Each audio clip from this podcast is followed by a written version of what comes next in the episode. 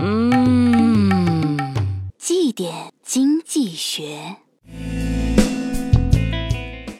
一家人在客厅看电视，老婆问老公：“你说男人是不是都觉得老婆是别人的好？”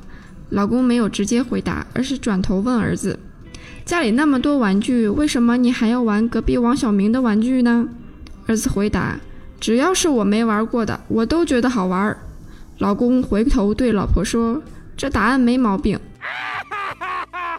由此可见，小到别人家的玩具，大到资本市场新兴行业或热点，如果仅看价值投资，在资本市场则很难引起炒作热情。新兴行业作为未开发市场，往往有很大的潜在需求。当沪港通、重组、虚拟现实、PPP 等等热点刚刚出现时，往往则伴随大量的资金追捧。除此之外，新能源汽车、核电、石墨烯、油气改革等等热点层出不穷，吸引着更多的投资者。但应值得注意的是，在追逐新热点或新行业的同时，投资者也要切忌盲目概念炒作，而不重视内在价值，避免滥竽充数者借题材炒作挂羊头卖狗肉。